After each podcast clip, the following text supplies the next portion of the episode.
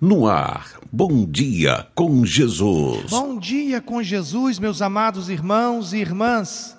Este é o dia que o Senhor nos presenteou. Regozijemo-nos e alegremo-nos nele. Salmo 118, versículo 24. Profetizamos um dia de bênção, de paz, de saúde, de conquistas e de muita comunhão com Deus. Para a nossa meditação, vamos ler carta de Paulo aos Romanos, capítulo 5, versículo 8, que diz: Mas Deus prova o seu amor para conosco em que Cristo morreu por nós, sendo nós ainda pecadores.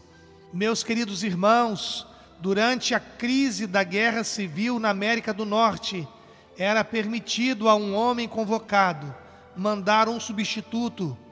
Então, um fazendeiro no estado de Nova York foi convocado para o exército. Sua esposa já havia falecido e ele tinha diversos filhinhos para criar. Estava em dificuldades por causa da sua família.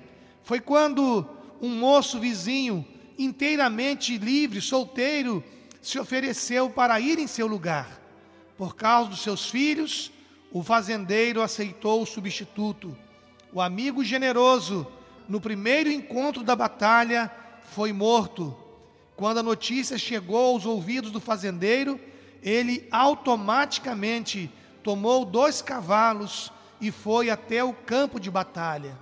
Lá, procurou o corpo do moço e ternamente o enterrou no cemitério ao lado da igreja. Sobre o túmulo, como expressão de gratidão pelo grande sacrifício deste jovem, o fazendeiro mandou esculpir as seguintes palavras: Ele morreu por mim. Todas as vezes que o fazendeiro se olhava no espelho, olhava para os seus filhos, ou até mesmo passava por aquele local, ele repetia: Ele morreu por mim. Meus queridos irmãos, minhas queridas irmãs, todos nós estávamos condenados à perdição eterna.